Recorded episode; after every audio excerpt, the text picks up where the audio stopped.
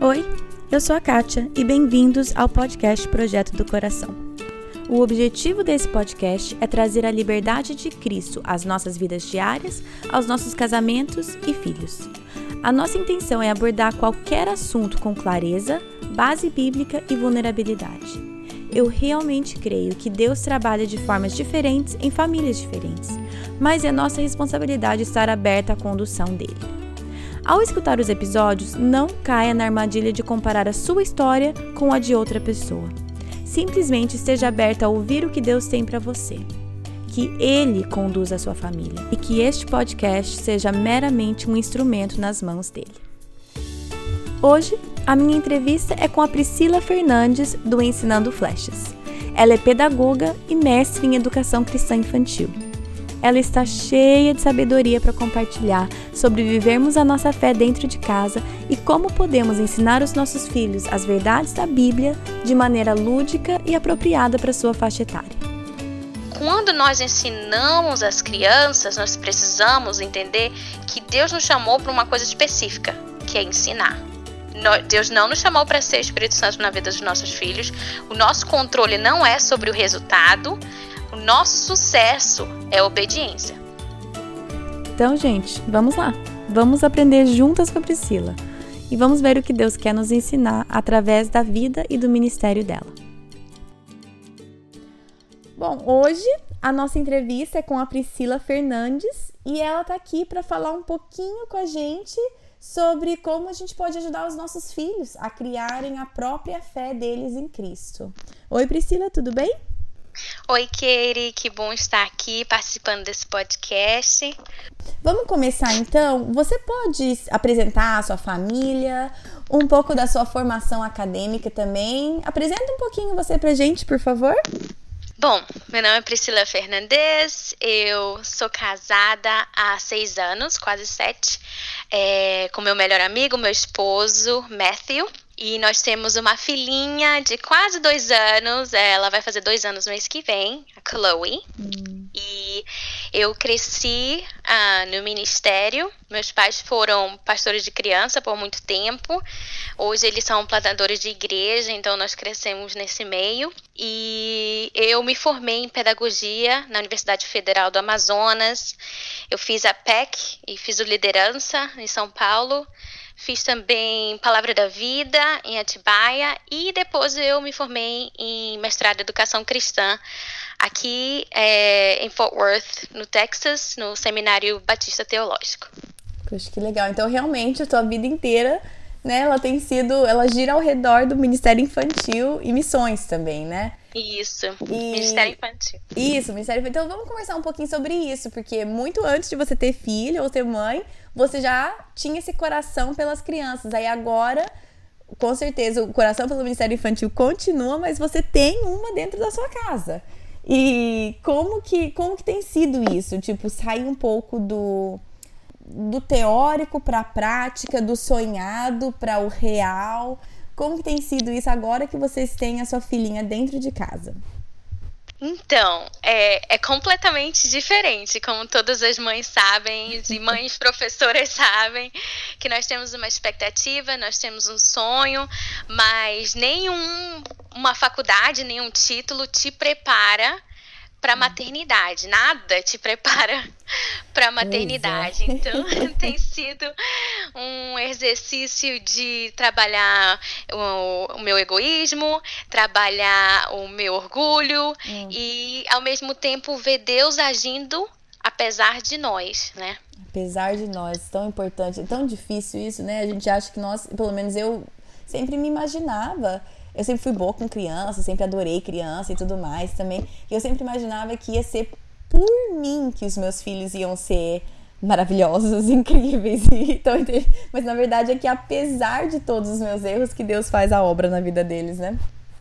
Isso mesmo. E também é, saber que Deus põe professores, líderes, é, o pai, né, os familiares, avós, como um time, né? Realmente aqui tem um, um, um ditado que diz que é, precisa de uma vila inteira para educar uma criança. E a gente vê muito isso, né? Que é, não é só pela gente. Deus ainda nos usa como mãe, como pai, mas é, que Ele também nos dá a oportunidade de ter outras pessoas vindo, né, para nos ajudar a criar essas crianças no caminho do Senhor. Ah, sim, tão importante. Eu adoro esse ditado, esse, essa, essa fala em inglês, o It Takes the Village. Eu acho tão importante. E hoje em dia, muitas vezes a gente não, não, não tem muito essa vila, né? A gente até fez o episódio com a Tarita falando sobre isso e é tão importante. E é uma maneira que Deus demonstra o amor dele. Não, não depende só da gente. Claro que, como pai e mãe, nós somos aqueles que estamos ali, né? Todo dia. Mas ele traz outras pessoas na vida dos nossos filhos e graças a Deus por isso. E graças a Deus por isso. E, é, e esse é um dos papéis que nós, como é, líderes de ministério infantil e educadores cristãos, e pastores e e mesmo pessoas que vão à igreja, nós temos que sempre lembrar que é, é nossa responsabilidade ser exemplo para as crianças da nossa comunidade também. Então, vamos falar então um pouco sobre qual que é o papel da igreja na formação espiritual dos nossos filhos e de casa, né? A gente fala tanto sobre isso, sobre tipo, ah, na escola aprende isso, mas em casa tem que aprender isso. E na igreja e em casa, o que, que você diria para talvez o pai e a mãe que estão achando que só o fato de levar na igreja todo domingo, que já é difícil, já vamos combinar que ir para a igreja todo domingo já é oh. difícil. Mas achando que talvez isso já é o suficiente para estar tá proporcionando aquela aquela educação cristã mesmo. O que, que você diria em relação a isso? É, como na escola, você deu exemplo, eu também sou professora, uhum. é, nós temos um horário, um tempo limitado com as crianças, né? A criança, ela não aprende só daquela educação formal, assim como a escola, a igreja, ela dá uma educação formal com atividades programadas, e isso é o que eu sempre chamo de é uma faísca para começar um incêndio. Hum. São pequenas faíscas, são pequenos é, é, ensinos com verdades e princípios profundos e eternos, mas é, que nós ensinamos ali, mas que só vai ter uma assimilação, uma formação, apesar a, a, a partir do dia a dia na casa, a partir do dia a dia, nas atividades, né, nas situações que os pais vão encontrar. Então, nós ali naquela uma ou duas horas no domingo, ou no sábado, quando ah, tem um ministério infantil, talvez ao ANSI, é, nós temos a oportunidade, oportunidade de ensinar verdades e princípios da palavra de Deus, mas que para serem assimilados e aplicados é preciso ter uma repetição e é preciso ter uma relevância na vida da criança. E isso só vai acontecer se ela for aplicada dia a dia é, em cada oportunidade que os pais vão ter. Por isso que a igreja, o papel da igreja, não é só aquele ensino formal, mas é um papel de preparar os pais hum. para dar continuidade a, essa, a esse ensino. É uma, é, a responsabilidade da igreja e do Ministério Infantil é de ser parceiro dos pais. Hum. Muito boa essa palavra, em parceria mesmo, muito legal. E eu sei que você comentou comigo antes, a sua igreja faz isso, a minha igreja também faz, de sempre que eu vou buscar os meus filhos na salinha deles, cada um eles têm uma folhinha para mim, falando o que, foi trabalhado, algumas perguntas que pode fazer em casa. Dependendo da idade, eles têm até algumas ideias de atividades que é super legal. Porém, se talvez tem uma mãe escutando que tá falando assim, nossa, mas minha igreja não, não me dá isso, eu nem sei o que estão aprendendo, ou eles não fazem é, seminários para os pais, não tem muito dessa parceria. Eu nem sei o que, que acontece lá. É, que, que você, quais são algumas coisas práticas que as famílias podem fazer para dar continuidade para isso, assim, às vezes sem muita orientação da igreja? É, numa escala maior, seria interessante os pais chegarem com os líderes, né, com os pastores e pedir um encontro de paz, uma formação de paz, é, essa, essa, reunião de paz que a gente tem na escola, é, pedir isso no nível de igreja, né? Hum. Então, isso seria numa escala maior. Já numa escala menor, é, seria do interesse dos pais, de uma maneira prática, chegar lá e pedir do professor o que vocês aprenderam hoje? Será que eu poderia ter uma Xerox extra para a gente continuar trabalhando em casa? E durante aquela semana você descobriu qual versículo que eles aprenderam e continuar trabalhando naquele versículo, ou talvez abrir a Bíblia junto com o seu filho naquela história, seja de Jonas, ah, hoje da minha, da minha filha ter, estudou sobre jo, Josias, entendeu? Então a história de Josias, e você dá continuidade naquilo que eles estão aprendendo, fazendo esse trabalho do ouvir e da repetição, dando continuidade. Então, de uma maneira prática, voltar quando você for pegar seu filho e perguntar o que vocês trabalharam essa semana. Hum. E continuar daí. Hum, muito bom. Essa é uma dica super prática, né? Só de perguntar se tem atividade extra, se sobrou alguma coisa, isso é uma coisa super prática. Priscila, eu sei que você falou que você já faz isso com a sua filha, já pede atividade extra e ela tem um aninho e. aninho e. 10? É isso? Ela vai ela tem um ano e 11 meses, vai fazer. Nossa, então nem dois aninhos ela tem e você já começa a fazer isso. E pra, eu sei que pessoas perguntam isso para você bastante, mas quando começar isso? Essa é a grande dúvida de muitas mães. Tipo, ah, mas ele não é pequenininho demais, mas ela, será que ela vai entender alguma coisa? O que, que você diria? Quando que é a hora de começar essas atividades e essa intencionalidade dentro da nossa casa? Então, como cristãos, nós acreditamos que a vida começa na concepção, correto? Sim. Então, o momento de começar a trabalhar a educação cristã no seu filho é o momento que você descobriu que você está grávida. você já pode começar a orar, você já pode começar a cantar, você já pode começar a ler histórias. É, os especialistas acreditam que bem depois eles vão começar a ouvir, mas você já pode orar sobre a vida do seu filho. Sim. As atividades e é, os estímulos podem começar a partir é, do nascimento, né? Uhum. A partir do momento que ele nascer, é, no primeiro dia você já pode começar a colocar, fazer o exercício e falar para ele: é, Deus te ama, a hum. Bíblia é verdade, né? A, a, nós vamos vendo os cientistas já viram que quando a criança nasce, ela nasce com uma massa e aparece assim tudo escuro, não tem nada. E depois de um tempo, eles vão vendo e há uma, várias ligações. Então, a partir do momento que a criança nasce, ela já tem a oportunidade de aprender, claro, que de acordo com a idade dela. Hum.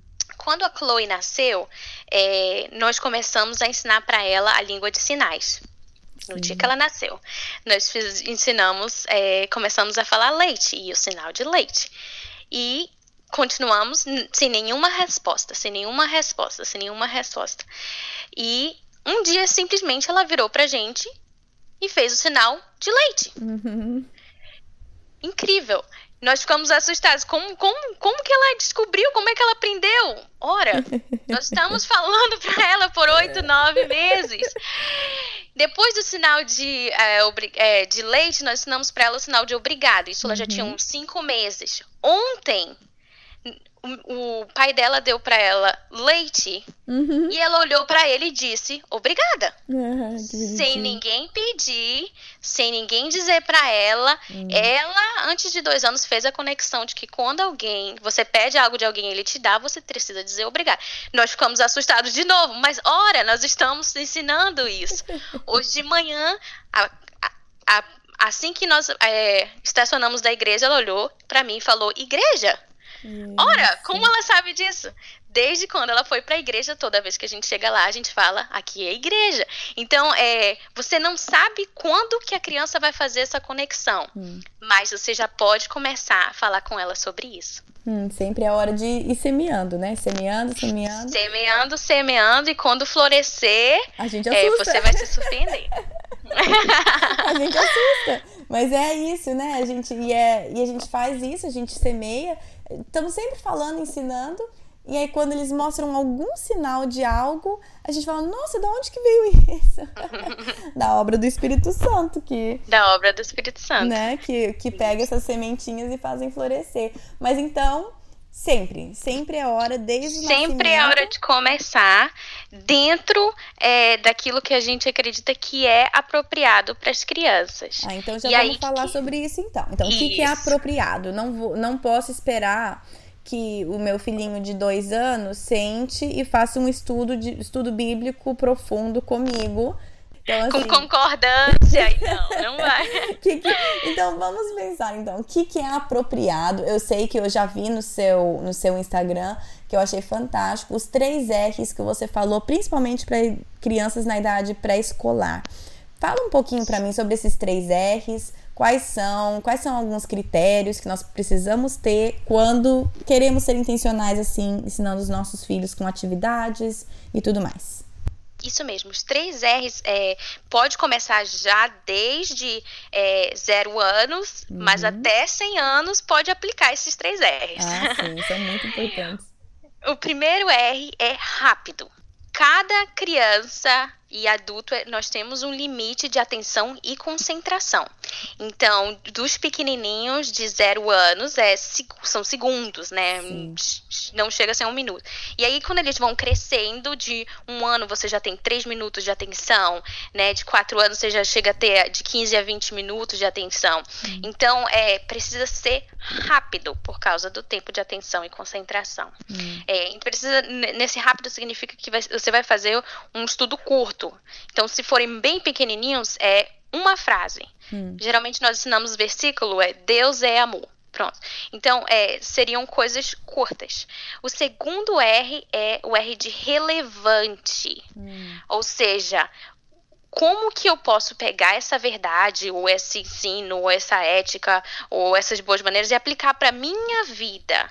No caso, nós estamos falando sobre ensino cristão, então, como eu posso é, aplicar esse princípio bíblico para a vida da criança? Hum. É, por exemplo, vou dar um exemplo. É, existem assuntos que é, a Bíblia fala muito específico sobre, digamos, pecado. Uhum. Existem coisas que não vão fazer sentido para as crianças. É por isso que quando eu gosto de falar sobre pecado com as crianças, eu pergunto para eu falo para elas que pecado é tudo aquilo que você faz, uhum. fala, né, ou pensa que não agrada a Deus. Uhum. Você pode me dar um exemplo? Eu deixo a criança dar o exemplo porque ela vai me dizer o que, que é relevante para ela. Por exemplo, aquela criança ela não vai falar né, é, existem ações que a criança não vai falar sobre aborto, sobre né, outras coisas assim, mas ele vai falar aquilo que faz parte do mundo dele. Ah, bater no meu irmãozinho. Uhum. Ah, mentir para a mamãe. Ah, desobedecer. Então você traz aquela mensagem para aquilo que é relevante para a vida da criança. Hum. Como que e, e, é isso que é aí que entra os pais, porque você conhece naquele momento o que, o que o seu filho está lidando, talvez seja com bullying na escola, talvez seja com dificuldade em uma matéria, ou dificuldade de obedecer, ou dificuldade de se relacionar com os irmãos, com os amigos. Então você pode trazer aquela verdade da história de Jonas, de Josias, de José e aplicar aquele princípio bíblico para a realidade da criança. Então é algo relevante para o mundo da criança, é algo que faz sentido para ele. Hum. E o terceiro R é algo. Você vai pegar essa mensagem curta e relevante e você vai repetir, repetir, repetir, repetir, repetir, repetir. Porque nós, seres humanos, aprendemos por repetição. Não hum. existe uma criança que a mãe disse assim: meu filho, vai escovar o dente uma vez, e até hoje a criança, como adulto, escove o dente todo dia. Não. Todos os dias a mãe disse: vai escovar o dente, vá para a cama, hum. não esqueça seu lanche, né? Todos os dias é uma repetição. Hum. Então, é porque é assim que nós aprendemos. Até hoje, né? São crianças aprendem assim, mas adultos também, né? Até hoje. Isso. Por isso que falo, é de 0 a 100 anos. Né? Porque eu falo que a. É, é, eu falo não. Eu escutei, acho que uma pregação uma vez, falando que a nossa cabeça vaza o evangelho. E é isso que, me, que eu sinto. Por que, que eu tenho que toda manhã reler as verdades da Bíblia e re é, redecorar os versículos e, e, falar vez após vez para mim, porque minha cabeça vaza. Eu acredito aquilo que a Bíblia diz e aquilo eu aceito aquilo como verdade. Deus transforma minha vida. Amanhã eu já esqueci e eu já tô agindo de novo errado, porque minha cabeça vaza o evangelho. Eu preciso daquilo repetido vez após vez em cima da minha vida, né? Até hoje. É o que a Bíblia diz sobre renovar nossa mente em Cristo, né? E hum. levar cativo todo o pensamento a Cristo, porque realmente nós somos facilmente distraídos e consumidos, né? Por esse mundo. Hum. Então, é, isso é, isso é um exercício que nós vamos levar, começou como criança, nós vamos levar para a vida, que é repetir e, e, ouvir e ouvir e ouvir a palavra de Deus. Hum. E até a palavra de Deus em si é repetitiva, né? É repetitiva. e quando repete, são coisas que nós precisamos lembrar. Hum. É interessante porque geralmente a Bíblia não diz coisas assim que nós não precisamos saber. Por exemplo, a Bíblia diz, não, a Bíblia não diz amarás o vosso filho, porque nós já amamos os nossos filhos. Mas ela repete coisas que nós precisamos lembrar. Ama o próximo como a ti mesmo, porque isso é difícil pra gente. né? E repete, se eu não me engano, mais de nove, meses, nove vezes a Bíblia fala sobre amar o teu próximo como a ti mesmo. Hum. Porque são coisas que nós precisamos lembrar de fazer e e é isso. Nossa, é, e é vez após vez mesmo. Então, achei muito legal. Então, os três R's, deixa eu, deixa eu lembrar, eu preciso repetir os três R's pra eu Então, tem que ser algo rápido, rápido. relevante pra, no contexto deles, na vida deles, isso. e repetitivo. repetitivo, você aprendeu. Muito legal. Aí, ó, aprendi, repete mais Na escola de educação, nós aprendemos que só existe ensino se, se houver aprendizagem. Isso então, mesmo. Então você é, aprendeu. Aprendi, fechou. Então tá, além disso, aqui, que é uma coisa que eu fico. Eu vejo aqui nos meus próprios filhos, eu até comentei no, no último episódio que, que soltou semana passada, que é o meu medo, receio é, do legalismo na vida dos meus filhos. De eu tá, a gente está ensinando isso aqui dentro da nossa casa e vivendo isso, ou essa é esperança, né, que a gente também siga, né, ensine através do exemplo, mas falando isso, vivendo isso, vez após vez dentro da nossa casa e os meus filhos é, internalizarem isso de uma forma que eles se veem como superiores aos outros. As decisões que eles tomam são melhores que as dos outros. É, eu sei mais, eu ajo melhor, e aí nisso tá aquele sentimento de tipo, sou mais santo que você, ou algo assim. E o que, que nós, como pais, podemos fazer para que para que os nossos ensinamentos sejam enraizados mesmo como verdade no coração deles, mas que não seja de uma forma legalista. O legalismo ele, ele, ele é uma tendência do nosso coração. É, isso veio com o pecado, é a nossa tendência de nos sentir superiores ao, aos outros. Hum. Né? E a gente vê isso no relacionamento de irmão, e a marido e mulher, e amizade, tem esse relacionamento, tem essa, essa nossa tendência de nos sentir superiores. Como pais, o nosso primeiro é, e mais desafiador, né? Hum. É, a tarefa mais desafiadora é sermos exemplo. Hum. Na educação, nós, nós sabemos que o exemplo ele não é uma forma de ensino, ele é a maior hum. forma de ensino. E sabendo isso, Deus mandou Jesus para ser o nosso exemplo. Então, começa muito com o nosso exemplo de perceber como nós estamos é, lidando com o pecado, não só nosso, uhum. E isso inclui você admitir que você está errado quando você está errado e pedir perdão dos seus filhos quando você está errado. Então, é, nisso você mostra que é, nenhum de nós está acima, né, de qualquer coisa, que todos nós podemos errar, inclusive papai e mamãe. Hum. E todos nós, quando erramos, podemos pedir perdão, porque perdão, pedir perdão não é uma coisa feia. O que é feio é continuar no erro, hum. né? Perdão, na verdade, é, um, é algo que nós precisamos fazer, porque todos nós somos pecadores. Então, como você lidar com o seu pecado, como você lidar com o pecado dos outros, como você é, se refere a outros pecadores, sejam hum. É, exemplos práticos aqui. Como você se refere ao homossexual na frente dos seus filhos? Como você se refere a uma pessoa que é, comete um aborto? Como é que você se. Né, coisas que nós. Hoje nós sabemos que a Bíblia é veemente contra, não essas pessoas, mas contra o pecado. Você olha para o outro é, e comenta e fala sobre o outro como alguém digno da graça de Deus ou não? Hum. Essa é uma pergunta que nós temos que nos fazer constantemente. E aí, como você também trata o pecado é, da criança, né? Hum. Sabendo que é, Deus nunca se cansa dos nossos recomeços, né?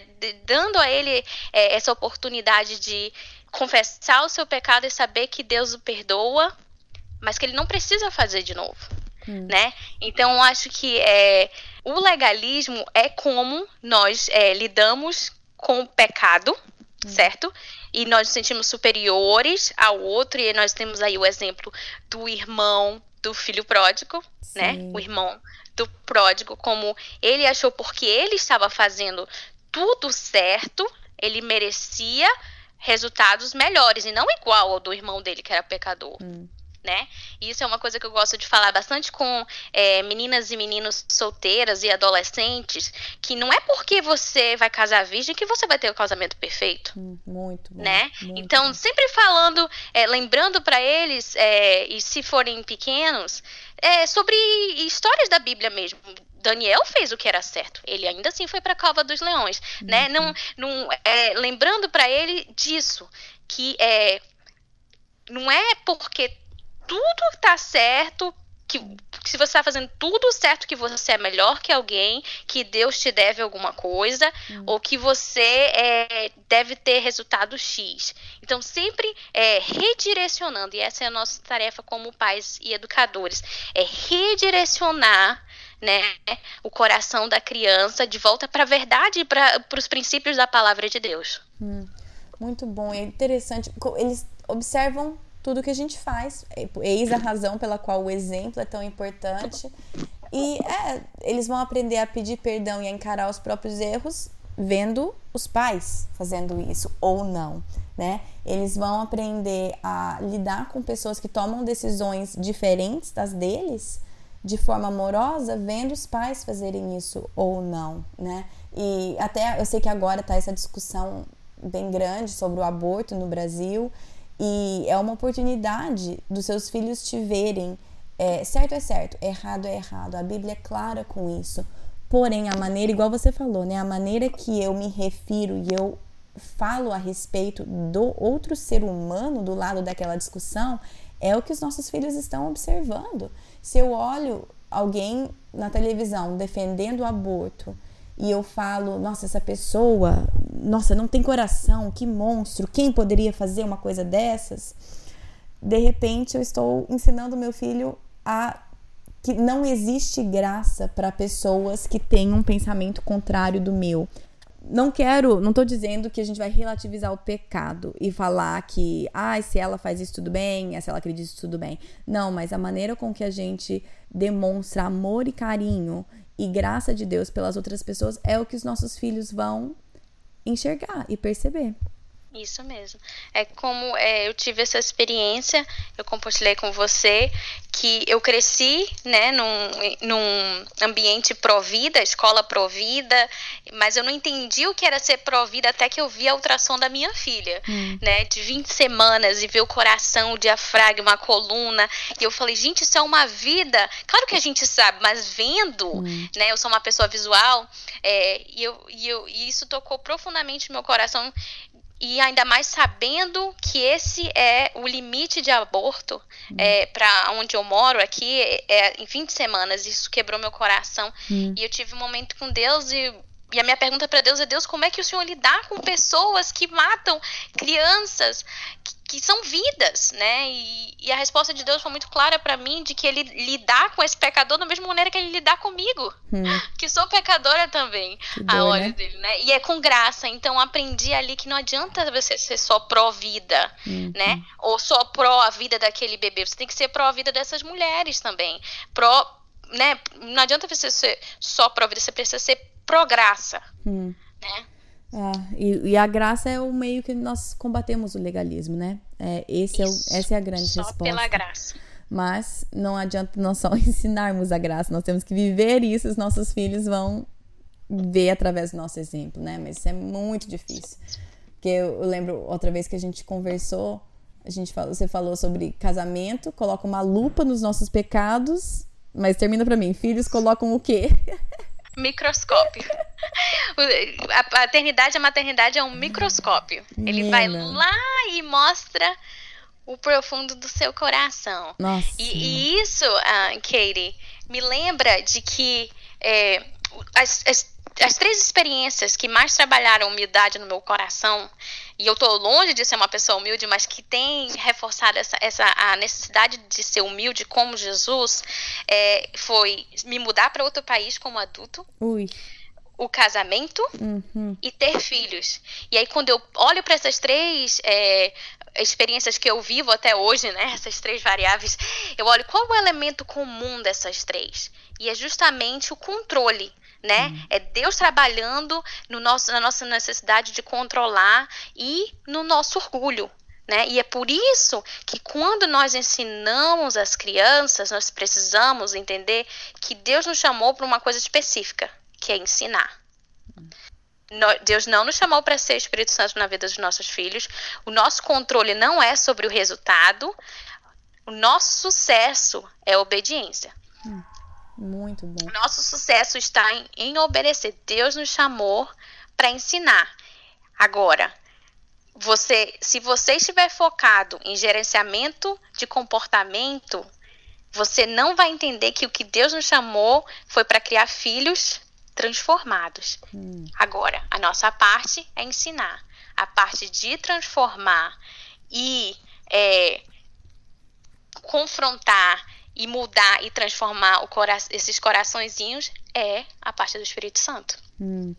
Não, vamos falar sobre isso, porque eu sei que eu já falei nos últimos dois episódios sobre fé, talvez as pessoas estão escutando já estão careca de escutar eu falar isso, mas é tão importante porque eu acho que, principalmente como mães, mas pais também, a gente, a gente quer cuidar do nosso filho, a gente quer fazer tudo por eles, e se tem uma coisa que nós não podemos fazer é salvá-los. A salvação é fruto do Espírito Santo na vida deles.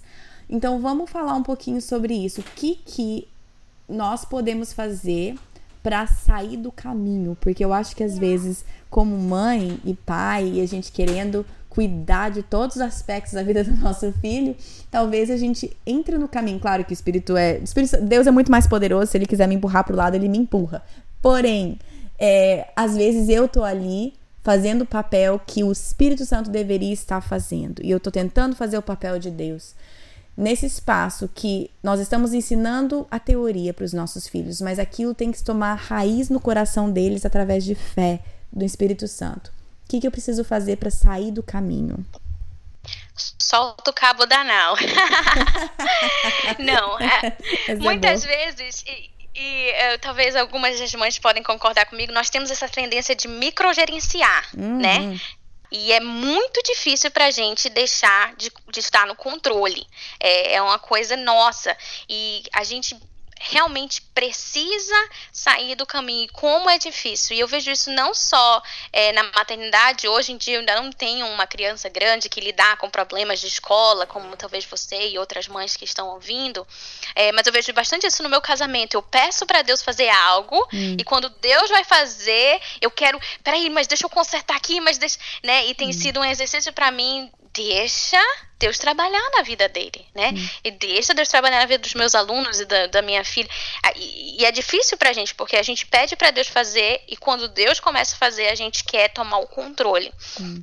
Então, uma das maneiras da gente é, dar oportunidade dos nossos filhos é, é serem quem Deus chamou eles para ser é, é a gente providenciar situações em que eles vejam quem é Deus.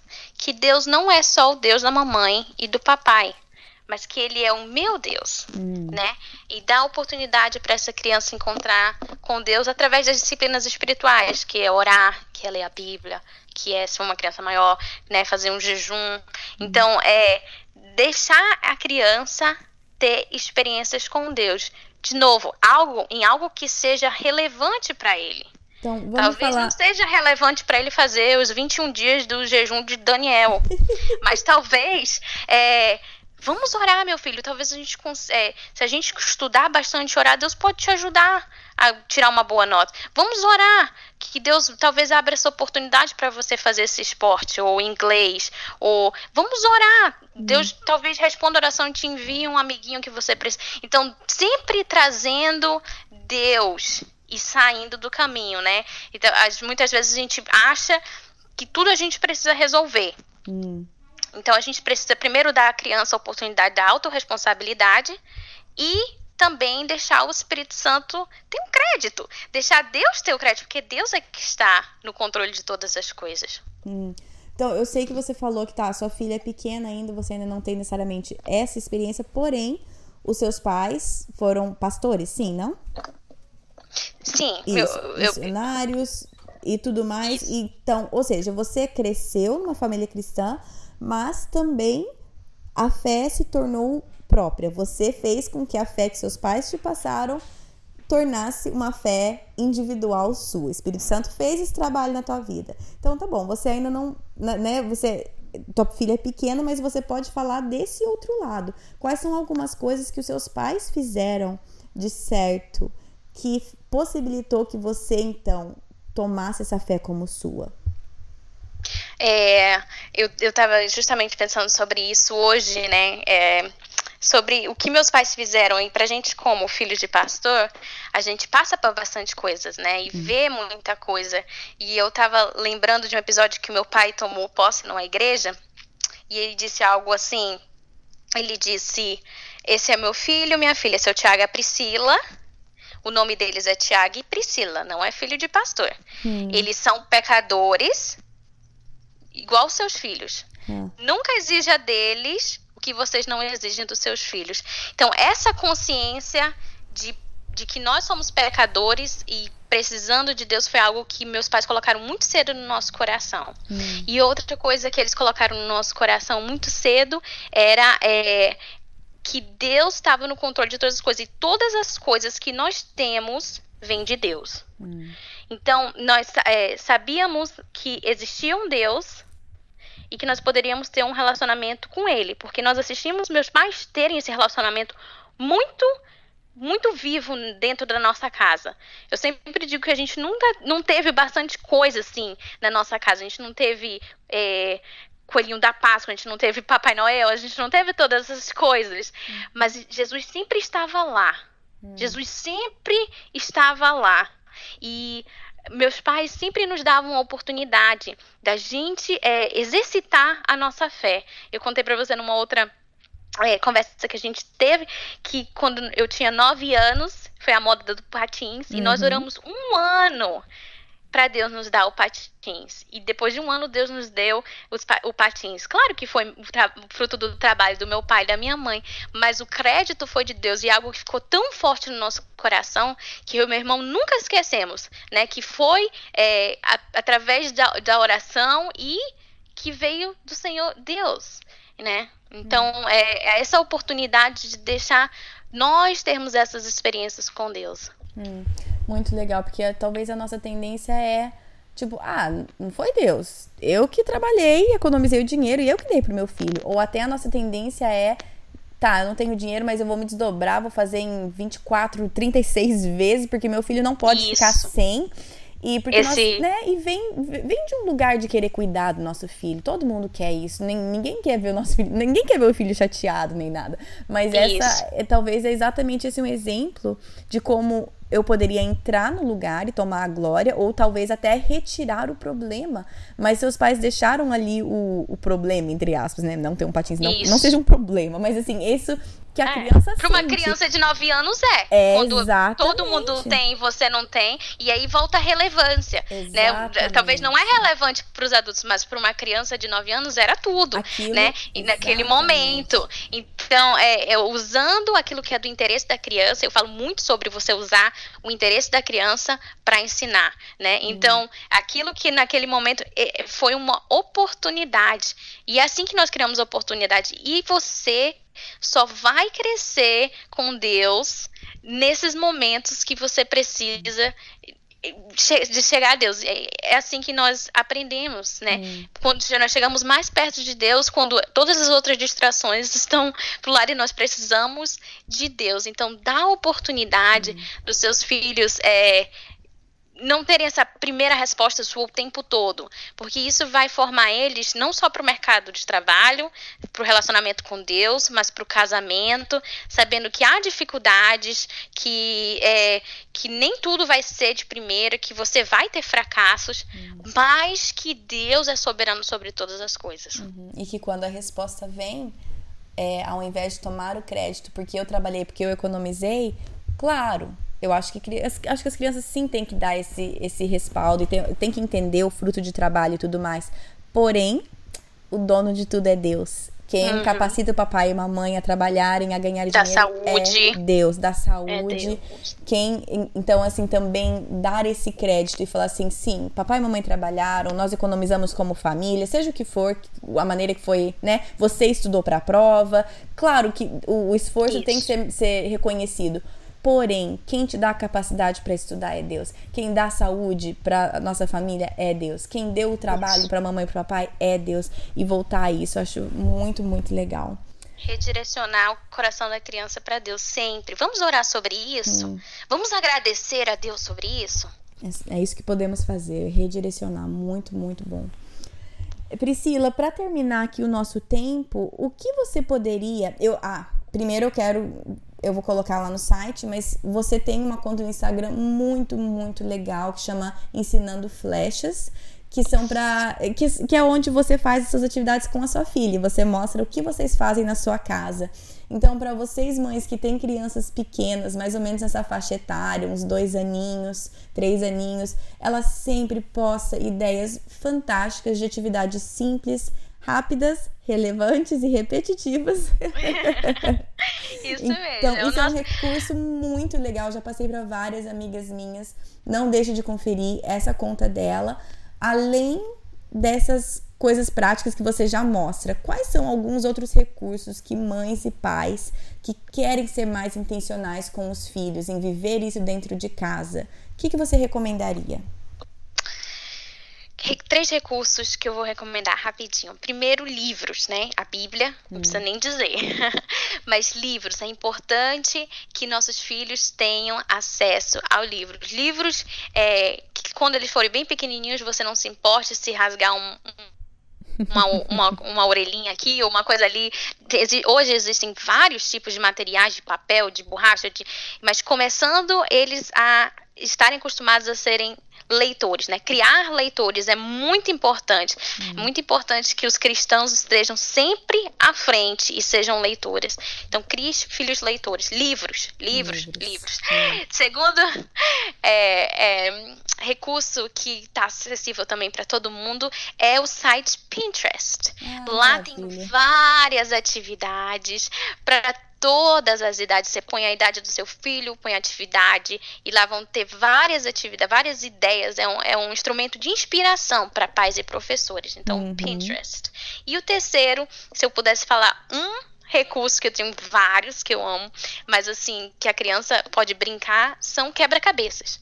Também existem hoje vários tipos de quebra-cabeças, mas a, o quebra-cabeça ele trabalha o, a concentração, ele trabalha a coordenação motora fina, o cognitivo e a lógica. Então, é, invista, se você puder investir, invista em quebra-cabeças.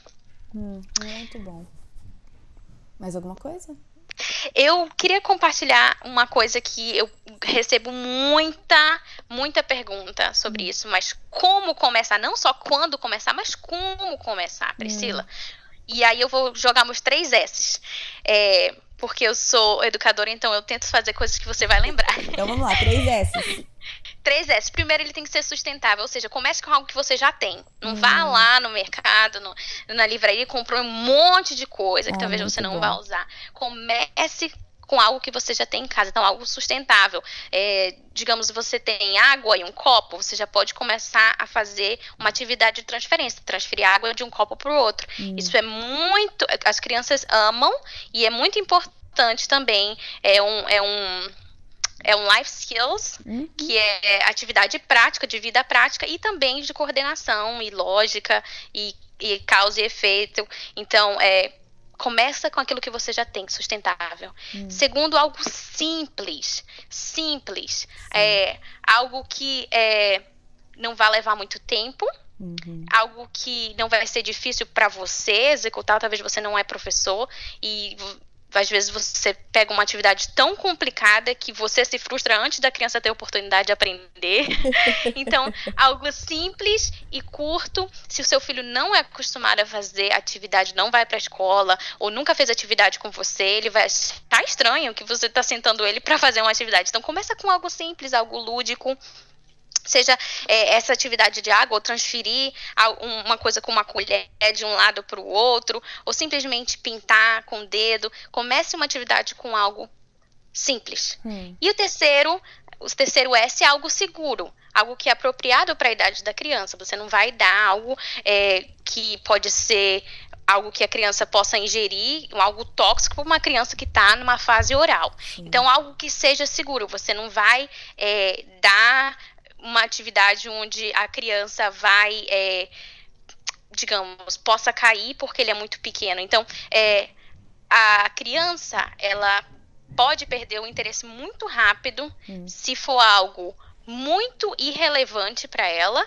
algo muito fácil, onde ela vai ficar entediada, ou algo muito difícil, onde ela vai ficar frustrada.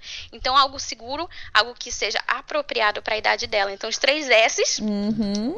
Muito sustentável, bom. simples e seguro. E, e pela minha experiência com os meus, eu diria que às vezes é um pouco de tentativa e erro também.